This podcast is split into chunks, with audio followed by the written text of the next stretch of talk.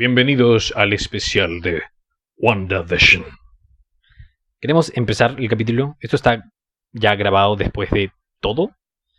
Eh, eh, usamos un poquito el lenguaje explícito. Tampoco es para presionarse, pero eh, lo decimos por si hay niños escuchando. Tampoco es tan fuerte. Lo que pasa es que grabamos este episodio con las emociones a flor de piel. Estamos muy frescos de haber visto el capítulo de WandaVision. Y, nada, se, se van a dar cuenta en la primera mitad. Em, pero ah, tampoco es para tanto. Esperemos que disfruten este especial tanto como lo hemos disfrutado nosotros en grabarlo. Y nada. Eh, here we go.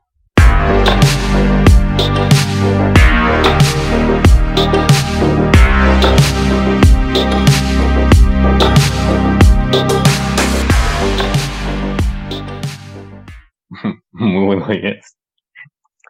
Ah, muy buenos días a todos. Mira, hoy día es viernes 6 a 8 de la mañana y estamos en otro capítulo de Hablemos de Héroes. O mejor dicho, grabando otro capítulo de Hablemos de Héroes con los pensamientos ultra frescos de lo que ha sido el último episodio de WandaVision. Y honestamente tenemos muchas más preguntas que respuestas. Eh, ¿Estamos satisfechos? Pero no decepcionados, porque creo que la, decir, decir decepcionados, honestamente, No, no, no, no, es una palabra muy, muy crítica, que, que no va al caso. O sea, estar decepcionado es, es que No. es Yo no estoy decepcionado. Decepcionado. O sea, el decepcionado no en este contexto de que, ah, sí, fue una porquería. No, no, no, no. Sino fue de que yo no me siento decepcionado porque es Marvel, ¿no? Y cuando digo que es Marvel es que cuando surgen tantas teorías, tantas cosas voladas que los fans sueltan, todo para mantener un hype, eh, claro, si, si algo sucede en la serie que, que la gente espera o que cree que va a ser así y no es así, terminan criticando, no, así no funciona la vida tampoco, ¿no? Y tampoco creo que así funcione la ficción. Lo que pasa es que hay que analizar, creo, que, o sea, definitivamente fue un episodio, o sea, fue un episodio súper emocional, fue un episodio que respondió bastantes preguntas, pero creo que lo que pasa es que no estamos acostumbrados y deberíamos de empezar a acostumbrarnos a que estas, no, o sea, estas son series de Marvel, ¿me entiendes? O sea, estas son de Marvel. Entonces, por eso es que publiqué en mi perfil esto es, esto es la culminación de Marvel por decir queremos más, o sea, queremos que tú quieras más, que es lo que es en lo que siempre se ha basado Marvel. ¿Entiendes? Y Las funciona cosas en películas. Exacto, se concluyen Acá es distinto. Acá la Acá fórmula cambia. Claro, eh, no, no, no, en realidad creo que, en verdad, por el hecho de que no ha cambiado, hemos terminado este capítulo y estoy, la historia me pareció genial, o sea, todo me ha parecido genial. Sentí como que estoy acostumbrado a que las cosas se terminen y se terminen, ¿entiendes? La razón por la que no se están terminando es porque no va a haber segunda temporada, Claro. no va a haber. Esto se Cosa que continúa. se- Ajá, y, y, y, y, todo el misterio y todo lo demás. em, y la verdad es que sí, sí, sí, se me salió la lagrimita. O sea, no, no, no, no te voy a negar. O sea, a, a- a nivel emocional, a nivel de hype, a nivel de, de Wanda, y a nivel del traje, y, y lo único que podíamos decir es, Dios mío, por fin. Em, definitivamente han dejado bastantes cosas abiertas para... Para más adelante, creo. adelante, sí. Hay mucho abierto, hay mucho por responder, hay muchas cosas explicadas, pero, pero bueno, eh, creo que vamos a dejar el análisis. Probablemente cuando escuchen esto, no sé si probablemente esta sea la primera parte de la grabación Sí, o la, o la Esta es la- segunda. esta es la primera parte. Esta- esta- Esta es la primera parte, porque esto es como cuando Drake y yo así salen de la montaña rusa esta y regresan y dicen, Sí. fue como viajar por el ojo de un huracán, y no sé qué mierda, ya, literal. Estas conversaciones que tienes. Exacto. Esa, conver- esa conversación que tienes cuando sales del cine y estás caminando con toda la gente y oye, un toque, bro, voy al baño, espérate. un toque", Y después sales del baño y estás como que, oye, qué chucha fue eso, weón? Cagándote de Eh, sueño a las... Sí, puta, Entonces, esa es la conversación que estamos teniendo ahorita. Vamos a cortar tal cual. y después vamos a, Sí. vamos a venir con terno, vamos a y analizando. Ahorita Solo tenemos- estamos hablando lo tenemos aquí- que nos viene. Tenemos solo siete puntos clave que conversar antes de analizarlos bien. Eh, o sea, y aquí claramente vamos a hablar ya directo con spoilers, pero obviamente para cuando salga esto va Pero a estar... ¿cómo te sentías? ¿Cómo te sentías durante el capítulo? ¿Cómo te sentías?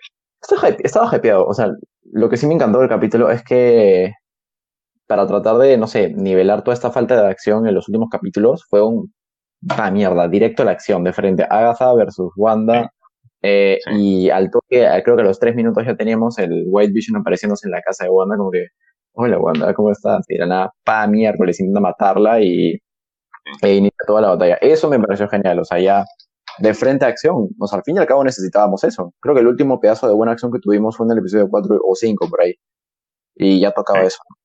Eh, así que que empiece directo todo por la, por la matanza estaba genial. Eh, bueno, en lo que inicia esto, eh, ¿qué cosas sabemos? Este White Vision al fin y al cabo es solo un Vision con menos patrones mentales, pero sí tiene la capacidad de raciocinio. Eh, entonces, Claro, pero es que es una cosa que yo me la pasé pensando toda la semana que dije, esta madre, eso lo, lo debimos haber mencionado. Disculpen por las lecturas, estamos internos, ¿eh? Este, que sí me puse a pensar es que no hemos mencionado que en verdad el White Vision es lo que iban a hacer en Infinity War. Si se acuerdan, Mm. en la última parte de Infinity War era, ¿te acuer- era Bruce conversando con, con, con, con Shuri y, y conversando acerca de todo lo, lo, lo, lo, que se tenía que hacer con Visión. Iban, iban, iban a hacer funcionar Visión sin la gema. Iban a meter toda su conciencia dentro, eh, archivada como, como, como parte del mecanismo digital. Entonces íbamos a tener el mismo Visión, solo que fue cortado creo en el 90 y tantos por ciento. Y es exactamente lo que hemos visto. O sea, Hayward terminó esa, esa chamba. Entonces, eso que estamos viendo ahorita de que, eh, por eso es que la semana pasada dije, ese lo van a fusionar o lo van a fusionar o si en realidad eso no estuve tan, no estuve tan cerca, pero técnicamente lo, lo dije porque en realidad es el mismo visión y han desbloqueado simplemente sus recuerdos, lograron hacer las cosas, está su esencia ahí, ese es visión, lo es. Lo es, sí, lo más probable es que lo sea. Y además tenemos que recordar que, o sea, si bien en los cómics este White Vision, o sea, honestamente cuando Vision empieza, en resumen, no su locura, que se desbarata mentalmente y piensa que la paz y el control mental es el control absoluto del mundo y todo, eh, ya cuando regresa en la vida familiar con Wanda y se convierte en White Vision porque lo desmantelan, al fin y al cabo, no es un Vision malo, simplemente es un Vision separado de sus patrones mentales. Y eso es lo que trataron de, de rehacer aquí un poco, ¿no? O representar. Así que en esa parte estuvo bien hecho, ¿no? Duró poco porque este, el Vision, el Hex Vision, lo vamos a llamar aquí, o sea, el Vision de la ilusión, eh, Sí. logra eh, de- desbloquear sus recuerdos, ¿no? Pero aquí Claro. va una clave. ¿Qué diablos pasa con este White Vision? Porque lo único que hemos visto es que después de esta conversación que ellos tienen, el White Vision aparentemente se convierte en el Vision real, digamos, y se ve off-screen, o sea, fuera de la pantalla, que el Vision del Hex sale de la casa y el White Vision se queda ahí, no se le ve más, y bueno, Es que el, el- desaparece. el- el- el Vision del Hex se convierte, por eso es que, es que el Vision del Hex deja de ser Vision. O sea, en ese momento a mí me ocurrió que lo estaba viendo y dije, wow, me, me da mucha pena, me da mucha pena, pero ahora te veo como otra persona. Y eso es lo que también me da pena, te veo como alguien que vivió esta aventura y que no se merecía esto, ¿entiendes? Porque en verdad, y, y, y al final, y, ahí nos estamos yendo un poquito el tema, un poquito eh, eh, metafísico, no sé si religioso o espiritual. Lo que me parece que Marvel está haciendo acá, y, y ha sido referencia un par de veces, es que estamos hablando de almas. ¿Me entiendes? Estamos hablando de almas y almas en cada uno. Por eso es que cuando ocurre el final, que también dijimos que iba a pasar, que es que los niños van a desaparecer, Wanda dice, gracias por elegirme como su mamá. ¿Ya? Y en distintas, en distintas religiones, ¿ya? Se piensa que las almas eligen el, el cuerpo al que van a ir y para vivir una vida y para, bueno, eso es todo otro tema, ¿no? No, no me voy a meter en, en todo eso. Pero Y- y aparte- que, ¿no? Y lo- Visión también dice gracias por, o sea, mira lo que has hecho en mí, ¿no? O sea, soy otra persona, porque en verdad es otra persona, ¿no? Y, y oye, gran, gran referencia al cómic cuando llora, gran referencia al cómic. gran referencia, sí. Sí. Aunque en el cómic honestamente es una... O sea, es peor, porque más que triste es triste y impotencia en el cómic de la forma en que sucede, ¿no? Porque en realidad sucede cuando ellos se están separando pero separándose porque el amor se fue. Acá es distinto, ¿no? Pero, pero fue muy buena referencia. Que lo van a llorar. Sí, se divorciaron y se dieron de por vida, básicamente. Pero no, es otro tema. A no importa. Que, que el amor viva, que el amor viva. En, en la película, bueno, en la serie lo hicieron muy bonito. Pero bueno, sé que... En este capítulo, sí nos, nos pasó. Hemos saltado muchísimas más veces. Sí, hemos saltado muchas veces, sí. Pero bueno, ya que mencionaste el tema de los niños, vamos a hacer el enganche con ese tema ahorita mismo, ¿no? Eh, como ya lo habíamos dicho muchas veces, eh, nosotros decíamos que, que, los niños iban a desaparecer. Eh, la forma y las consecuencias, bueno, no, ya recién las sabíamos, pero habíamos dicho claramente, los niños van a desaparecer. Pero siempre habíamos dicho de que este efecto o consecuencia de que los niños iban a aparecer iba a ser solo temporal, no iba a ser algo que se iba a mantener, porque claramente tenemos películas que van a involucrarlos a ellos. Eh, mini spoiler alert, New Avengers, los Young Avengers, todas estas cosas que, que van a estar armando eventualmente. No sabemos el título todavía, pero va a ir por esa onda. Pero lo curioso es, como habíamos dicho, los niños son parte del Hex, y como son parte del Hex, eh, son digamos, creaciones de Wanda y en el momento que desaparece Hex y Wanda se despide de ellos, ya no se les ve más. Pero aquí va un dato muy interesante. Eh, acaba la serie y pasamos al, a la segunda escena post créditos y vemos espectacular, ¿eh? Espectacular. Es una cosa en la que yo no puedo dar, o sea, necesito dibujarla. O sea, me ocurre eso. Cuando es algo tan épico y, o sea, hermoso, no solo hermoso por la composición y por lo que significa por los colores, digo, lo tengo que dibujar. Y, y, y, si sé eso, y si eso cree en mí, quiere decir que es como, es, es muy grande, ¿me entiendes? Es, es, es, Ese era, era, era arte en sí. Este, espectacular, espectacular. y sabes por qué exactamente fue un muy buen final, porque fue un símil directo y exacto a lo que fue House of M. Bueno, al fin y al cabo, la esencia de esta serie sí es en gran parte un poco House of M, o, la esencia de lo que sucede con, con, el personaje principal, con el core character que es, que es Wanda, ¿no? Pero acá sí se cumple esto. igual en House of M, cuando Wanda se da cuenta de que al manipular la realidad, se dio cuenta de que ha hecho medio que un daño irremediable, termina exiliándose del, de la, digamos, de la Tierra, ¿no? O por lo menos de todas las personas que ella conoce, y desaparece cual caperucita roja al final de House of M. Y acá fue igual. casi no lo vemos en los cómics. Exacto, sí, y no, encima no la vemos en los cómics, desapareció una muy buena cantidad de años después de ello.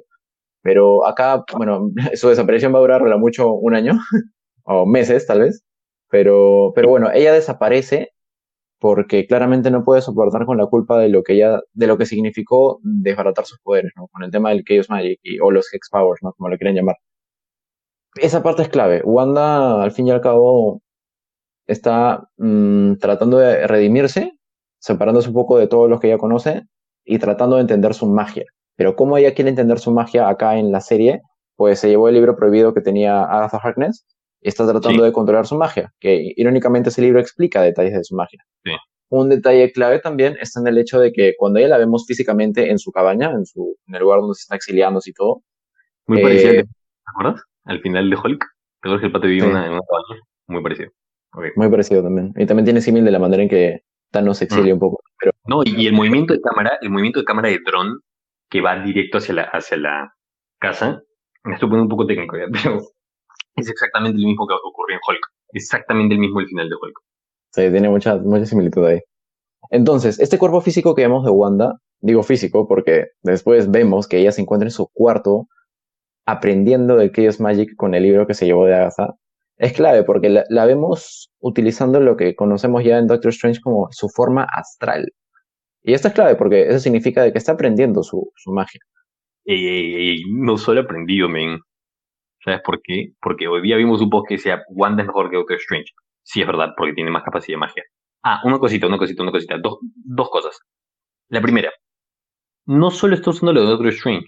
Acuérdate que cuando Doctor Strange usa el, el modo astral, ¿qué está haciendo su cuerpo? Está durmiendo. Mm, ah, durmiendo, sí. ¿Qué estaba haciendo ella? Tomándose su parado, eso no ocurre, eso no pasa. Eso no, no lo puede hacer Strange. Strange está durmiendo. Y ella estaba realizando actividades normales. Es verdad, es verdad, es verdad. Strange cuando adquiere su forma astral, su cuerpo tiene que estar de alguna otra manera descompensado, dormido, apagado, lo que sea. Exacto. Y la segunda cosa es esto. Doctor Strange, acuérdense de algo, ¿ya? Bueno, no es que acuérdense, pero, pero quiero, que, quiero que visualicen algo. Doctor Strange es un humano que mediante disciplina y, aprendiendo textos, ¿ok? Textos y herramientas, él empieza a jalar magia de dimensiones, ¿ok? Energía mágica de dimensiones. O sea, él se presta magia de otros, de otros lugares y otros series, como vamos a ver en, las futuras películas, pero en el cómic es así. Y es también lo que se va a entender en la película. Wanda es su magia. Es su propia magia. Es decir, si Doctor Strange va a usar Chaos Magic, él se va a prestar magia de Wanda. De esa forma funciona la magia de Doctor Strange y los usuarios de magia de Doctor Strange.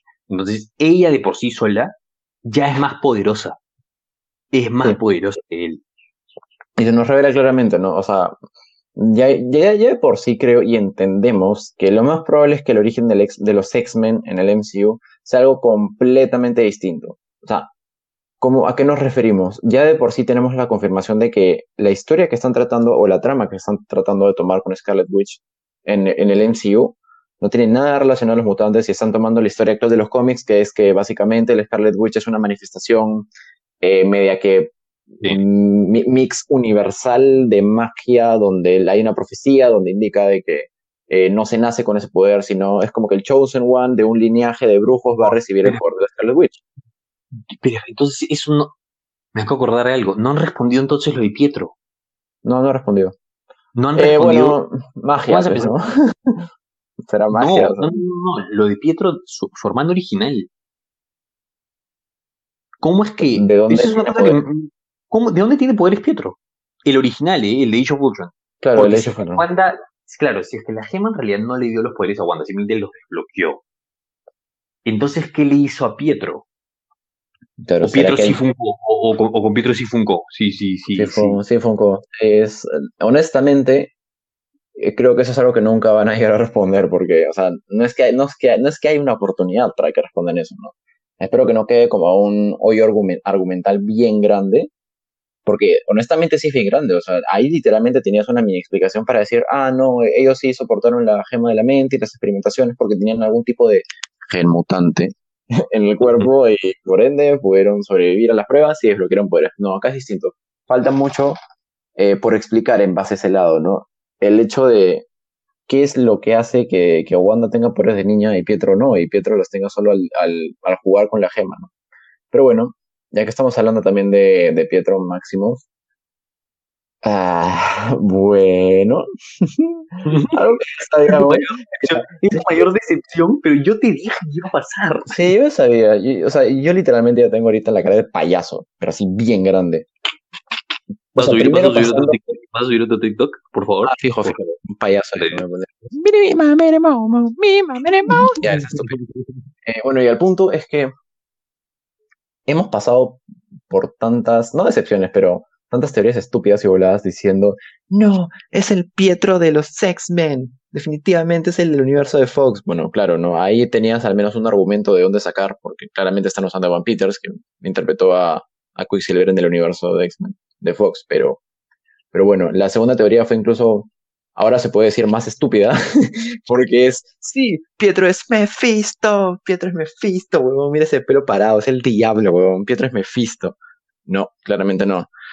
Y, y básicamente, pues, al fin y al cabo, Pietro es un don nadie. es un don nadie. O sea, se llama Ralph Boner. O sea, literalmente se llama Ralph Erección. Erección. O sea, básicamente Marvel nos dijo, querían su Pietro, no, toma esta erección. Y... y así Javier, Ralph. Ralph. Ralph. ¿Quién es el esposo de Agatha? En ese momento Javier la boca. Wow. Este es el. Ah, la que es estúpido me siento. ¿Quién es el esposo de Agatha? Claramente se llama Ralph, o sea, claro, Pietro, Pietro vivía en esa casa porque él es el esposo de Agatha, El esposo no es para nada que ningún Mephisto, que ningún reencarnación del diablo, que ningún personaje. Su esposo es fucking. El actor, el actor, es el actor. Dios mío. Ah, para los que no entienden, eh, eh, el personaje de Ralph Boner, o sea, Pietro, es un actor. Porque se ve que mm, este, Mónica agarra una foto y esa foto es un headshot. Que es una cosa que tenemos que tener todos. este, creo que usaron el Iron Man 3. De una manera más descarada encima.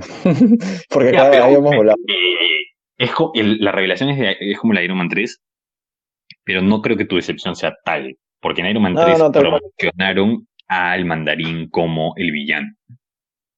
En este, es- Sí, en este, uh, en es- en este, es- en- a ver, gente, quiero que también para algunos que digan, "Puta madre, este, otra vez, lisuras, ok. No puede ser, pero mi teoría, pero se supone que tenía que aparecer Mephisto. Ya, nosotros somos, fuimos unos idiotas diciendo que era Mephisto y todo lo demás. No idiotas, porque creo que si nos estamos basando en un cómic, va por ahí, ¿no es cierto? que, no que estamos salir. diciendo eso, eh. O sea, no, no nos vamos a sentir mal porque mi teoría no. ¿Por qué, ¿Por qué tu teoría tendría que funcionar? Y eso es lo que, discúlpeme, pero hemos logrado mucho al, al fandom de Star Wars en, la- en las películas y ojalá que esto no ocurra Afecta con el Marvel también. Estamos Sí. viendo Twitter y en Twitter a la gente le ha encantado este capítulo felizmente y se ríen de sí mismos cuando la teoría no funcionó. Entonces, pero, pero Pietro y los X-Men, que no sé qué, sí, es un chiste, Javier se siente así. Sí, yo recién me acabo de acordar que, que el esposo de. Agatha se llamaba Ralph. Y nosotros teorizando quién es el esposo de Ralph, honestamente. No, el, el- o sea, el esposo de Ah, ¿no? Y enterarnos de que en teoría su esposo en realidad no es nada más y nada menos que el Pietro, que el fake Quicksilver y todo. Dios, o sea, Y también solo miren el apellido, men. En serio, se apellida Boner. O sea, honestamente, perdón por la lisuela, pero Marvel nos dijo, pinga para ti tus teorías, men. O sea, así, frégate, déjanos hacer nuestra historia tranquilo. Y Y literal, ahí, explican bastante el tema de que mencionamos, ¿no? ¿Se escuchan los pajaritos de afuera? Es que es muy temprano. Sí, literal, es el amanecer, men. Abro mi, mi, mi cortina y veo la luz del día. Bueno, ahí literal explican por qué el pata tenía todo este lingo que es, ah, he venido para gozar eh, la acción dramática y después eh, un par de nudos y desenlaces, ¿no? Que es un lingo que tendría que tener un actor, ¿no? En, en, en, en- en toda la serie. Em, en un ratito vamos a terminar, ¿ya? Porque vamos a hacer un corte acá y vamos a regresar al final del día con todos los informes, ya en, como le estamos diciendo, en terno de corbata, ahora sí nos vamos a poner serios. ¿no? Más lúcido, se podría decir. Pero sí, Sí. creo que, no, igual creo que hemos tocado lo importante, ¿sabes? Porque, o sea, ¿qué más falta tocar? Eh, ah, bueno, sí, hay un detalle muy importante con respecto a Monica Rambeau. Eh, como habíamos teorizado, y ni siquiera teorizado, era algo que ya sabíamos que iba a suceder, íbamos a ver una manifestación más clara de sus poderes. Y en el intento de Hayward, que hemos visto aquí ya cuando ingresa al Hex, eh, en atacar a los niños, es decir, a Tommy y a Billy, el hijo de su mamá literalmente dispara a quemarropa a los niños, pero... Sí. ¿Verdad? Sí, sí. Lo primero que dijimos, oye, qué chévere, no, los superpoderes. Pero nos detuvimos un rato y dijimos, la calle es para niños. Literal, en ese momento.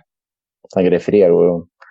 Pero bueno, eh, Mónica se entromete en, en plena acción y vemos otra manifestación de sus poderes. Mónica Rambeau, bueno, alias Fauron, eh, otro de sus poderes es que ella puede materializarse en energía de distintas formas. La mayoría de veces es medio electromagnética, pero aquí vemos que hay un símil un poco, ¿no? Con los poderes de Vision, en el sentido de que ella es intangible cuando quiere, cuando se quiere transformar en energía. Y bueno, vemos como las balas no necesariamente la atraviesan, ¿no? Y, y solo una pasa a través de su cuerpo, pero este, eh, una parte clave aquí es que la bala nunca toca a, a Tommy, perdón, Billy. este, a, a Billy, y, y Billy despliega también más poder mágico. Aquí, aquí a Tommy lo vemos correr mucho más rápido también. O sea, sus Y eso creo que sí fue referencia a, a X-Men. eh, esa es creo que la única referencia que hemos tenido a X-Men, ¿eh?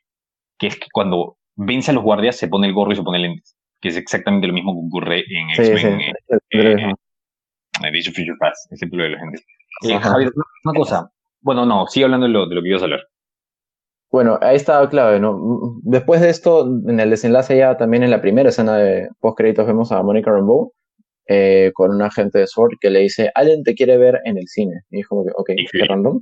Ah, sorry. Eh, y bueno, lo que vimos aquí es básicamente lo que también ya habíamos dicho. Claramente hay agentes Skrull infiltrados. Pero aquí va un detalle. Nosotros pensamos que iba a haber una introducción de los Skrulls, mm, digamos, ya malignos, los Skrulls malos, propiamente dicho. Pero no, acá vimos otro Skrull eh, muy, muy al estilo de Far From Home, donde se nos revela de que sí, habían un par de Skrulls infiltrados para siempre estar siguiendo qué pasa en cada misión, y que le mencionan a Mónica de que como ha estado, entre comillas, castigada en trabajos de la Tierra, ahora eh, cierta personita la quiere ver arriba en el espacio, monitoreando también eh, lo que sucede en las próximas misiones. Eh, claramente es una referencia de que Nick Fury la quiere a Mónica Rambeau, ¿no? A su costado para, para más misiones. Exacto. Es, sí, por, ah, esto es la referencia que la escena final de Far From Home revela que Nick Fury y Maria Hill de, Far From Home eran Skrulls y al final se ve que Nick Fury está arriba en una base gigante. Todo el mundo dijo, ah, es Sword, porque Sword tiene una, una base en, los cómics en el, en el, espacio. Entonces se piensa que ahora es, Nick Fury está trabajando para ellos. Entonces, claro, esto lo junta. Ah, por eso que tienen que acordarse una cosa. A Mónica la vamos a ver como en tres series más, ¿ah? Sí. Eso está confirmado. O sea, todo esto, esto no acaba, todavía hay, hay, hay, por eso es que les digo, se siente muy abierto porque es Marvel. Es porque es Marvel y Marvel es así y, y, y, te están engañando para que continúes viendo las historias de esta gente eh, después, ¿no? Este, si te gusta o no, no lo hacen de flojos, lo hacen porque así funciona. Así funciona. Es lo que tienen que tomar. Es que igual fue, considera de que esta fase 4 es medio que un reinicio, porque de la fase 1 3 teníamos el primer gran conglomerado de historias donde teníamos a Thor, Capitán América, Iron Man y estos grandes héroes y cómo sus historias conectan con las de otros héroes, desde literalmente Iron Man 1 en 2008 hasta Avengers Endgame. Acá va a suceder algo muy parecido, pero con estos nuevos héroes, estos nuevos pilares, se podría decir, de, de héroes, que eventualmente uno va a ser Spider-Man, otro probablemente sea la misma Wanda, porque creo que ese es el camino que están tomando, eh, y, así va a ser, o sea, es Marvel. Estas historias tienen, para rato, literalmente, tienen un montón de historias que aprovechar. Y lo más probable es que esta fase 4, fase 5, fase 6, las que tengan que venir, eh, tal vez sigan ese mismo camino, ¿no? Claro que esta fase 4 es mucho más larga. Y van a tocar más historias. Y van a meter mucho más héroes que nunca. Creo que es, lo más largo, es, es, la fase más larga que. Es la fase más larga que tenemos. Y ojo, una cosa que el otro día escuché. Un productor, esto es el especial WandaVision, entonces solo estamos en un productor, creo que es un productor que se llama Richman, eh, que normalmente saca notas sobre Marvel y, él tiene bastante información. Él dijo que el plan es que toda la fase 4 esté, que el corazón sea Wanda. Así como el corazón del anterior es, lo quieras o no, es Tony Stark. Sí, en esta es Wanda. En esta es Wanda. No significa que se vaya a morir al final, no se preocupen. No, no, no. Pero, ah, no eh, Javier, nosotros habíamos hablado de, nosotros habíamos hablado de que no había conexión al multiverso, que es otra cosa, y escúchenme, nadie les dijo, o nadie nos dijo, que Wanda, y, seamos sinceros con nosotros mismos, nadie nos dijo Wanda va a abrir dimensiones, no, nosotros lo asumimos que Kevin Feige, el presidente de Marvel, dijo, esto va a llevar a Multiverse of Madness y a Spider-Man Far From Home. Claro. Y vemos la conexión con Multiverse of Madness, que es obviamente, Wanda va a decir, causa, enséñame, pues. ¿Cuándo la hora? No, la conexión con esa película está, o sea, vimos a Wanda magia por sí misma, aprendiendo ah. el conjuro de runas, eh, leyendo el, libro prohibido que, tenía y, utilizando forma astral, de una manera que Strange ni siquiera puede igualar. O sea, la conexión está. Y, cuando Agatha también dijo, no sabes lo que has hecho y, hacer algo tal vez es eh, eh, eh desbloquear Supera el poder de, de, de, de The Sorcerer Supreme, del hechicero supremo. O sea, la conexión está ahí y ella sabe que existe un tal Sorcerer Supreme, porque, o sea, en teoría han peleado juntos. Así que, este, claro, este, Endgame, ¿no? Claro, claro. Pero, pero entonces, la clave está, la conexión ahí está. Con Spider-Man, sí, cero conexión. Eso quería decir, por un millón de dólares, Javier, en este momento. Respóndeme. ¿Cómo conecta Spider-Man Far From Home como división? Go. No hay conexión. No he visto ninguna conexión absoluta. Cero. Que los dos son de Marvel. Nada. Wow.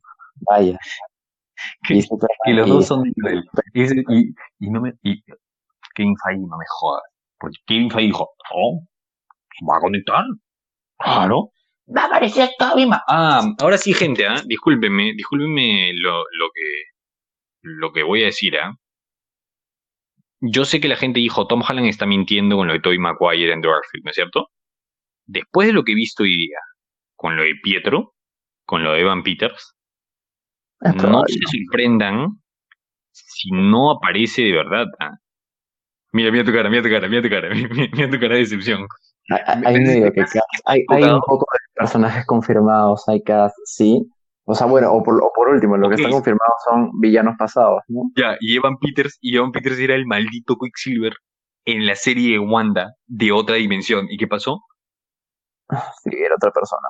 No, que tú, pero tú crees que eran exactamente lo mismo con, digamos, Alfred Molina, que no es Doctor Octopus, eh, con Jamie Foxx, que no es Electro, con, ¿qué más? Por Este, bueno, ¿tú crees? Así, o sea, No, no sería la segunda vez que lo hicieran, ¿ah? Sería como que la quinta a este punto. Sumando todos los personajes. ok, pe- pe- pero, pero, pero, ¿y esos reportes son verdad? No, tampoco sabemos, pues no tenemos la certeza, eso honestamente. O sea, claro, acá también decían de que los reportes eran de que Evan Peters. No, bueno, al fin y al cabo sí era verdad que Evan Peters iba a salir, eso ya lo sabíamos tiempo, pero este no, no de la forma en la que terminó siendo, ¿no? No de que no era Quicksilver, sino era el esposo de Agatha, al final es- era el tremendo Ralph Erección, y que este. Está jodido. Te han tirado O sea- un... Mejor no digo nada en la cara. Tirado un ¡pah! Un cachetado. autor. No, es que hay muy cosas, hay muchas cosas buenas y hay cosas que faltan explicar.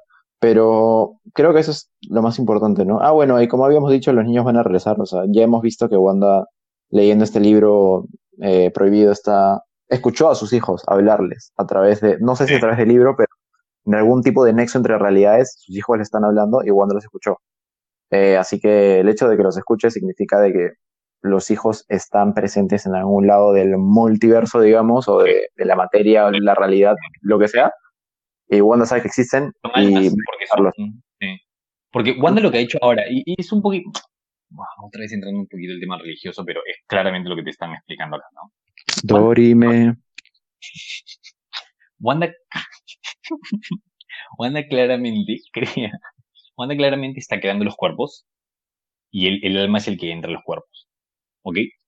Entonces, ella crea niños y las almas son las que entran al cuerpo de los niños. O sea, así es como funciona supuestamente ahora el universo.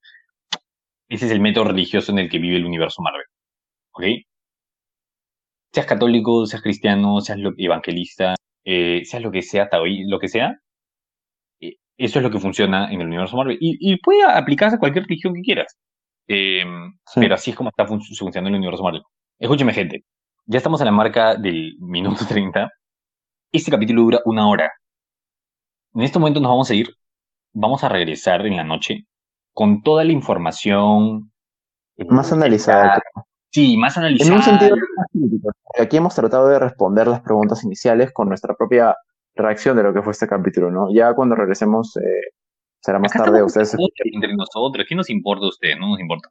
No, estamos regresando con nuestros. Es la este. O sea, en, parte, en teoría hemos tocado todo lo importante, pero la, la- lo que sigue después en este mismo podcast va a ser una, una parte más analítica, un poco más crítica. Sí. ¿Qué salió bien en la serie? ¿Qué salió mal en la serie? Eh, y aquí sí es como que hablar casi a, calzón suelto, ¿no? Porque ya podemos decir exactamente qué estuvo bien, qué estuvo mal y ya. En, Sí, pero en efecto, solo que estaba bien. O sea, Eh, yo creo que sí. Y yo, yo creo que ha estado, ha estado, ha estado muy buena. Em, el otro día, me olvidé mencionarte eso, el otro día entré a una clase de producción que tengo. Estamos produciendo un, un corto. y mi profesor literal se le pasó 20 minutos hablando y, y dijo que WandaVision es lo peor que ha hecho Marvel. O sea, nunca había escuchado a alguien decir eso. Y es un pata Wow. que escribe. ¿ya? Y me empezó, y yo, o sea, sí, mis otros compañeros se quedaron como que, anda a escribir tú, pues, o de qué- a mí honestamente me pareció brillante. Porque la gente tanto se queja de que todas las películas de Marvel siguen la misma fórmula. Bueno, en esta fue media que distinta, al menos los capítulos. Fue espectacular. Pero bueno, vamos a ver. Ya vamos Ya. a analizar, honestamente, críticamente, el último capítulo y toda la serie, al fin y al cabo, ¿no? Con, con, con lo que queda este, de este episodio. Así que los vemos en, en un segundo para ustedes. Para ustedes es como que... Y hemos regresado con otras voces, este, lavaditos, bañaditos, entonces nos vemos un rato. sin de recién despiertos. Bye bye.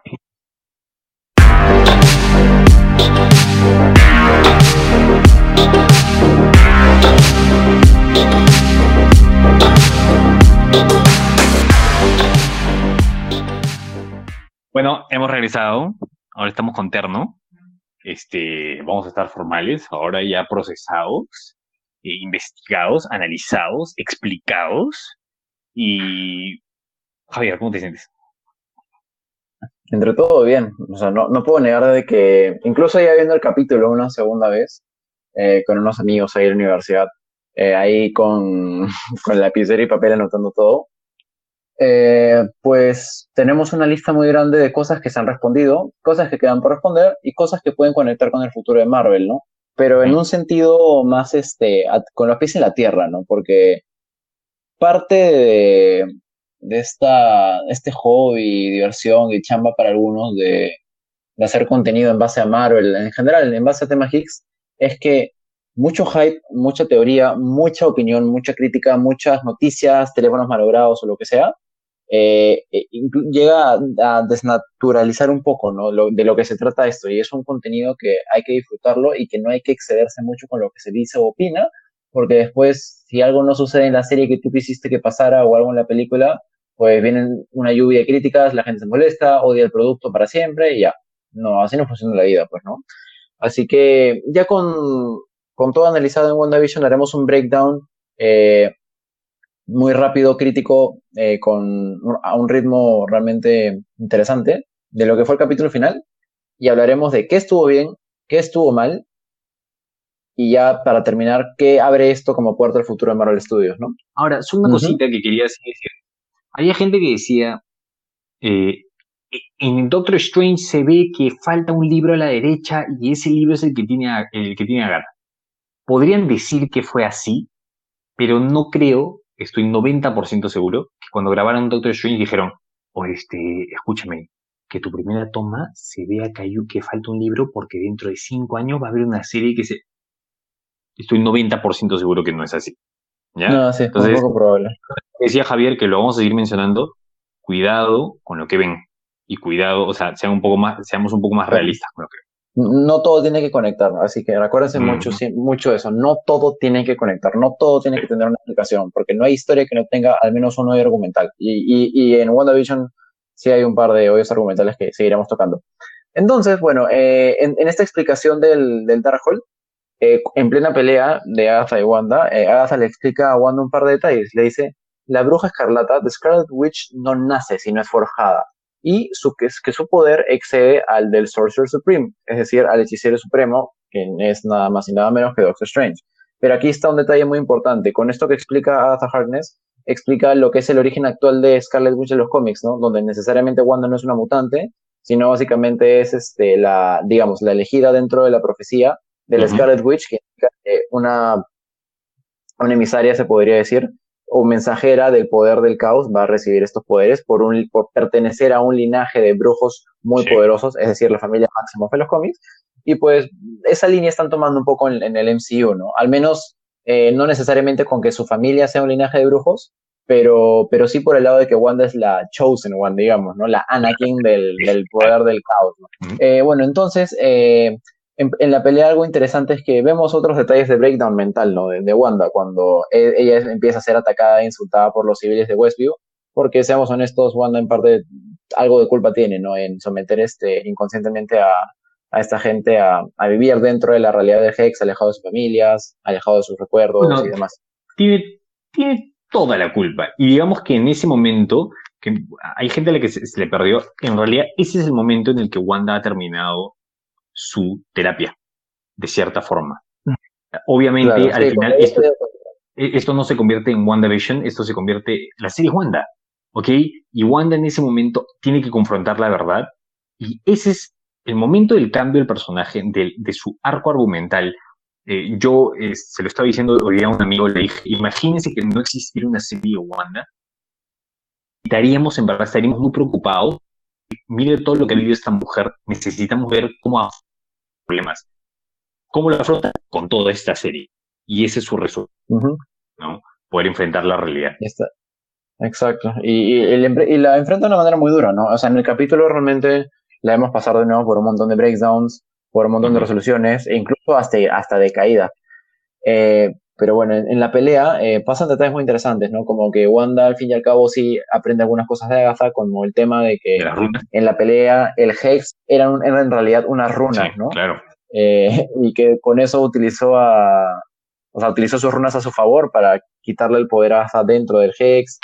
Y aquí ya vemos la mejor parte del capítulo, creo. Sí, para mí fue la mejor parte, ¿no? Ver al fin a, a Wanda como Scarlet Witch en todo su esplendor. Con el traje, la, corona. o sea, 10 de 10, 10 de 10. Increíble, no, es que es, es increíble, es, es, el corazón, es el corazón de Marvel ahora. Definitivamente se consagró como, como mm. el corazón de Marvel ahora. Ahora, eh, Agatha lo que quería en ese momento es lo que ha querido hacer Agatha todo este tiempo.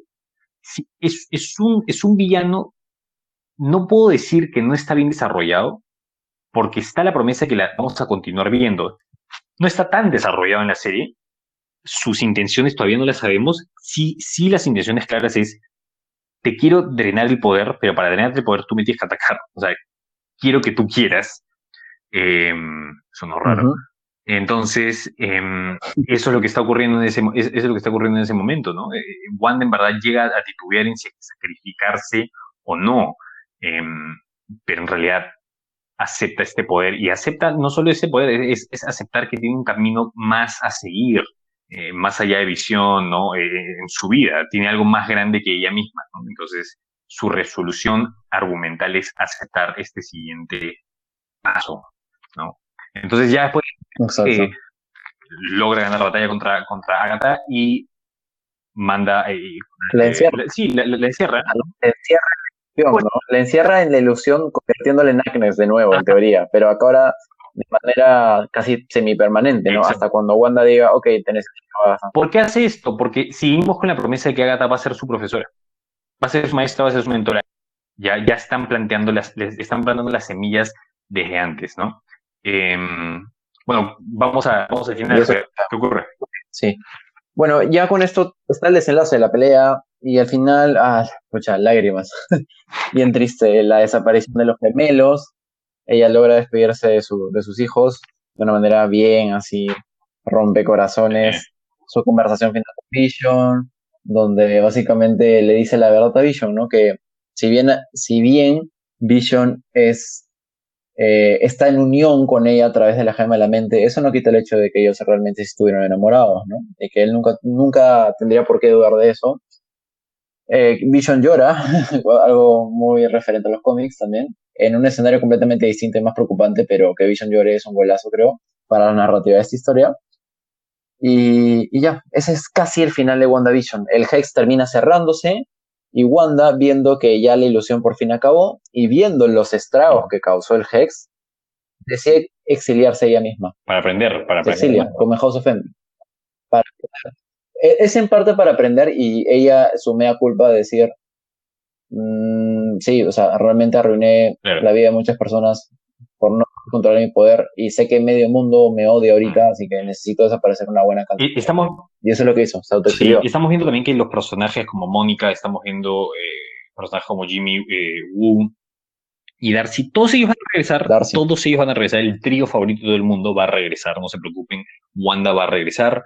Em, y bueno, al final vemos lo que dijimos al principio del podcast, eh, este especial, el tema de ya Wanda eh, eh, controlando el tema de, las escrituras antiguas, ¿no? De, poderse desdoblar, entrar al plano astral y poder, eh,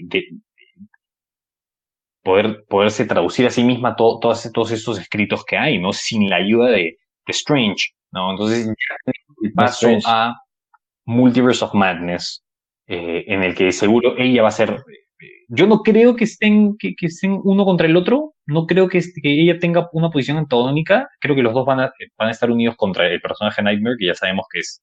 Eh, Pero bueno, vamos con lo bueno y lo malo de la serie, eh, al, fin y al cabo, ¿no?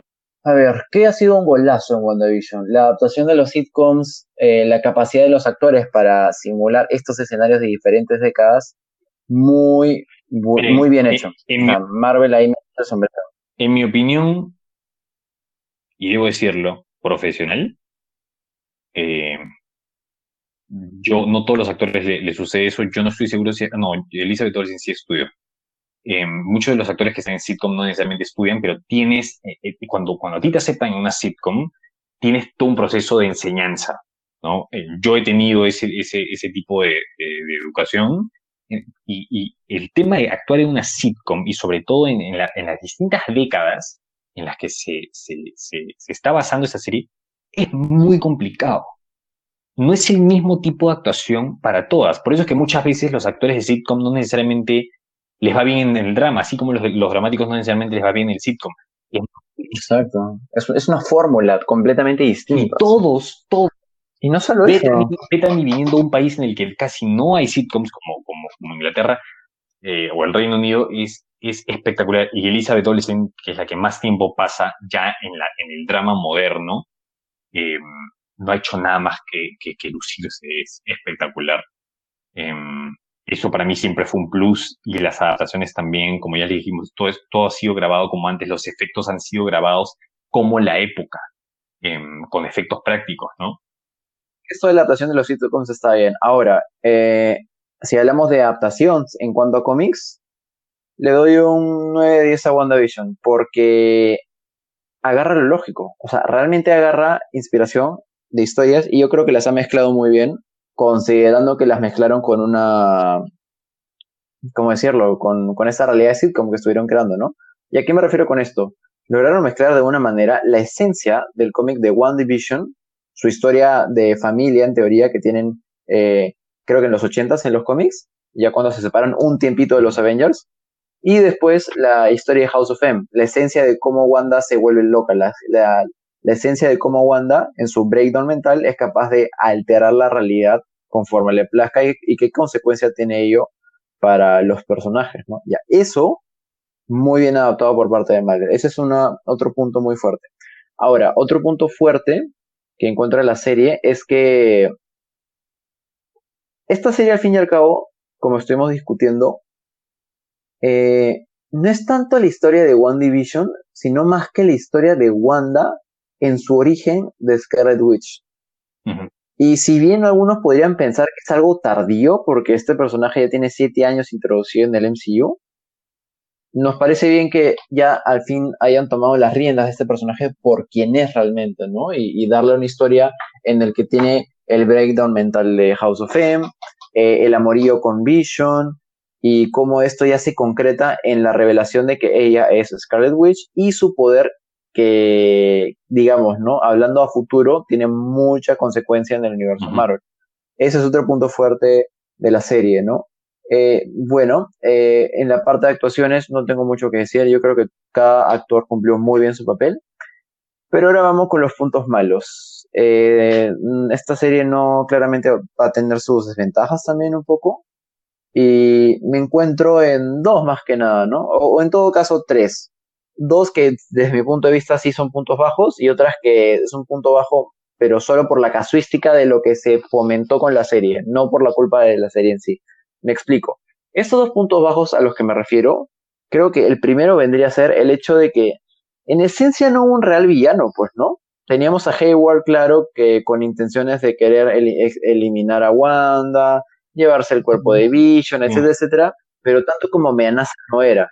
Y el lado de Agatha, si bien su personaje estuvo muy bien construido, el build-up o toda esta construcción que están manteniendo previa la revelación de decir que sí, Agnes es en efecto Agatha Harkness, esa parte estuvo muy bien, pero, no había una, una intención de por qué ella es la, por qué sería la villana, o sea, o, que sea villana solo porque es una bruja y por ende quiere el poder de Wanda. Déjame preguntarte algo. ¿Tú estás, tú estás, tú te sientes así porque no hubo villano o, o te estás preguntando o, deberías de preguntarte qué te hace falta un si te hace falta un villano. A lo que me refiero es esto. Cuando, eh, vemos películas como Joker, en Joker no hay, no hay villano. Hay antagonistas, hay obstáculos, pero es sobre él, ¿no? La película es sobre él. Creo que lo mismo nos está sucediendo a nosotros con Marvel. Y está bien, o sea, a lo que me refiero es que también tenemos que pensar que Marvel ha arriesgado, está arriesgando demasiado con esta serie. Están cambiando las cosas y en verdad es momento de eh, porque el, género se tiene que siempre renovar y ahí lo han hecho excelentemente. Em, entonces, claro, sí, sí te entiendo, sí entiendo que te haga falta eso, ¿no? Ese tema de que son superhéroes, tiene que haber un antagonista, ¿no? Y, ajá, y, con un motivo real, o por último un motivo conectado al personaje para que en efecto funcione. Aquí la única conexión, ok, somos brujas, necesito tu poder, no sé realmente por qué, pero quiero tu poder. Eh, y claro, no tal vez si le dan un poquito más de trasfondo a Agatha de por qué quisiera el poder de Wanda, eh, tal vez ahí algo salía, ¿no? Pero ese es un punto bajo que no creo que afecte tanto a la serie. Ahora, ¿cuál es el punto muy bajo que sí afecta a la serie? Y, y lo repito, esto no es, tan, no es tanto culpa de Marvel, o sea, en parte sí, pero más que nada parte de culpa de los fans. Eh, y conecta un poco con el punto de Agatha Harkness, ¿no? Ya habíamos comentado de que algo que se fomentaba mucho en la trama es quién es el esposo de Agatha Harkness. Eh, eso que tanto ella menciona, ¿no? O el capítulo 1, mi esposo Ralph, mi esposo Ralph, mi esposo Ralph. Eh, bueno, este esposo Ralph terminó siendo Quicksilver. El Quicksilver que estaba interpretado por Evan Peters en el universo Fox. El Evan Peters que trajeron para esta serie de WandaVision para generar un hype. Pero ahora que lo analizo bien, el universo Fox ya había acabado. O sea, ya, no, ya, todos estábamos tranquilos, y, bueno, no, no satisfechos ni felices, pero tranquilos de que ya el universo Fox había cerrado su ciclo. Eh, con la compra de Disney sobre Fox, ya los derechos de X-Men les pertenecía a Disney, pero eso significaba de que tal vez Disney iba a tomar su propio camino con los X-Men. Ya. ¿Qué necesidad había de meter a Evan Peters? Y aquí va el tema, ¿no? Es una excelente movida marquetera estratégica meter a un actor de que interpretó un superhéroe pasado y traerlo en una serie actual. La pregunta es, eh, ¿eso hacerlo a costa de que tengas un montón de fans teorizando y algunos muy enfadados? En parte sí, porque mueve la discusión, y si mueve la discusión, mueve el dinero. Así es como funcionan las cosas en, el mundo geek, en Marvel, en Star Wars, en todos lados. En cualquier cosa que tenga que ver con un contenido que tenga una fuente primaria anterior. Y, ya, o sea, es básicamente eso, ¿no? En todo caso, no había necesidad de meter a, Evan Peters como Quicksilver y hacer todo este hoax esta mentira de que no era ningún personaje importante. Eh, o sea, realmente necesidad. Esto es culpa de los fans también por sobrevolar demasiado y despegar. Que el universo X-Men desde, un punto de vista, desde un punto de vista, desde un punto de vista de marketing, desde un punto de vista de para vender, tiene sentido. Desde un punto de vista dramático, no lo tiene. Claro. eso es claro, claro, porque para, para Wanda aquí miércoles es de vampiros para, para un miércoles es, ¿no? Entonces, dramáticamente sí no tiene mucho sentido. O sea, no tiene mucho sentido. Hubiese tenido sentido si es que hubiese sido el Quicksilver de Fox. Eso sí hubiese tenido sentido, pero lo hicieron y por eso es que de eso lo, lo, conversamos, ¿no? Lo hacen por joder. Yo, yo, yo, yo, yo, yo le dije a Javier, oye, puede ser que lo, están, lo estén haciendo por joder y por esta razón. ¿Cuál es el punto eh, que también tiene Javier y que, que, cual queremos hablar, ¿ok? Em, nosotros hemos teorizado bastante, pero me parece que hemos teorizado responsablemente. ¿A qué nos referimos? Los que han escuchado nuestros episodios anteriores.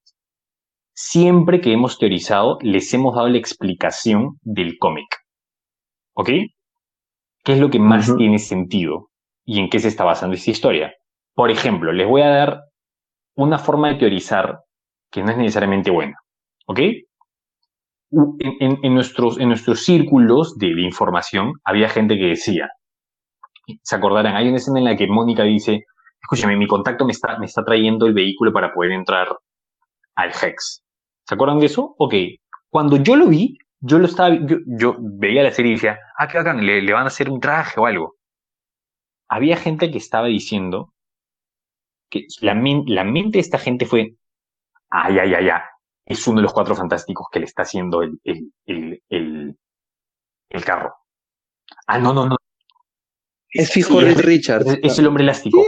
Y publicaban imágenes. Y publicaban imágenes. Y decían que el, hombre que les está haciendo, que el, tipo que les, que les está haciendo el, vehículo es Rick Richards. Eso, ya van a unir los cuatro fantásticos. Otro ejemplo. Eh, a ver, e, infórmense. Por eso, por eso estamos nosotros también, y nosotros no lo hemos mencionado hasta ahora en el podcast, y eso lo hemos tenido que investigar. Decían, habrá un cameo igual que el de Luke Skywalker. ¿Cuál creen que eran, señores y señores? El de Evan Peters. Pero la gente seguía diciendo, no, no, pero Elizabeth Olsen dijo que iba a haber uno de, que, que, que al final, no, no, no. Falso, ni siquiera ella lo dijo. Lo hizo Y lejos, te link, Barry, creo, encima. O pídanos el link, les mandamos el link de la entrevista original.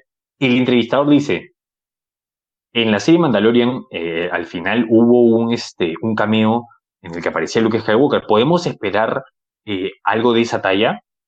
¿Qué es lo que dijo Elizabeth Olsen? Sí, algo así va a haber en la serie. O no, o simplemente dijo que sí. Simplemente dijo Punto. que sí. Punto. O sí, sí, y, y estamos muy emocionados. Está. Listo, punto, punto final. Pero no, el insider tuvo que recoger esa noticia, Exacto. pasársela a otro insider, pasársela a otro opinólogo. Ah. ¿Y qué va a suceder ahí? Claramente queda un teléfono malogrado. Y la noticia de algo, algo como un cambio va a ser en la, en la serie de WandaVision terminó siendo en. Va a aparecer un super cambio al final de WandaVision Exacto. nivel Luke Ahora, Skywalker. eh, ¿Qué? No- hay dos lados en todo esto. ¿no? Por ejemplo, hoy día Bruno Pinasco subió un, un post que decía, la culpa de eso también lo tienen lo- los youtubers o los podcasters o la gente que fomenta este tipo de teorías.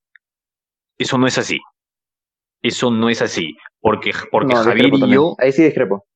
tenemos información de primera mano de gente, para empezar, nosotros no es que, por eso es que también estamos nosotros acá, por eso es que estamos haciendo un podcast, porque muchas veces ustedes obtienen Exacto. por querer buscar, y está bien, ustedes no tienen la culpa, les sale el video más visto, y el video más visto es el que más estupideces habla, ¿ok? Nosotros tenemos nuestras fuentes, Y Sí, el que más fake y news todas nuestras tiene. fuentes, si bien nuestras, algunas de nuestras teorías no funcionaron, pri- primordialmente la de Mephisto, pero lo de Visión, lo de los niños, lo de, lo de, lo de, lo de Claro. Wanda al final, lo del libro, todo funcionó. ¿Por qué? Porque es- nosotros nos informamos y trabajamos con gente que también tiene los pies en la tierra. Ahora, los fans se han quej- los fans no se están quejando de la calidad de la serie, ¿eh? la calidad de la serie es espectacular, se están quejando de mi teoría No, funcionó, nada. ¿por qué hicieron eso a Quicksilver? Pero tú, pero tú, ¿por qué te, por qué te, tú te estás te buscando en las, teoría. ni Javier ni yo estábamos molestos. A ver, entiendo lo, lo- lo de Javier de decir, oye, Claro. madre, lo de Quicksilver sí lo entiendes, pero todo lo demás, que íbamos a tener el multiverso y Magneto iba a... ¿Quién te dijo? Nadie te dijo eso.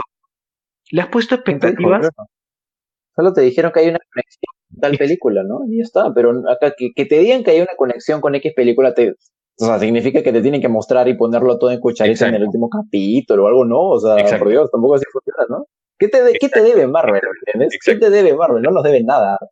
Ellos, ellos dieron todo el fanservice cuando Exacto. quisieren y funcionó. Discúlpeme, o sea, porque hay gente poco, que, pues, que, si es que lo va a comparar con Luke Skywalker, con Last Jedi, que dicen que no, que mi personaje. No han tocado tu Quicksilver, ¿ah?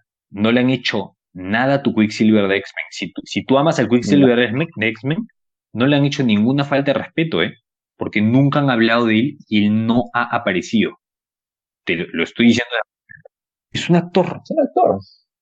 Que, que ya, que por temas de marketing y por joda lo hayan puesto Ujú. a Evan Peters, ya, pero igual, este, o sea, honestamente es una movida muy inteligente, ¿no? Claramente iba a, sal- iba a aparecer gente molesta con este detalle, pero así funciona este mundo.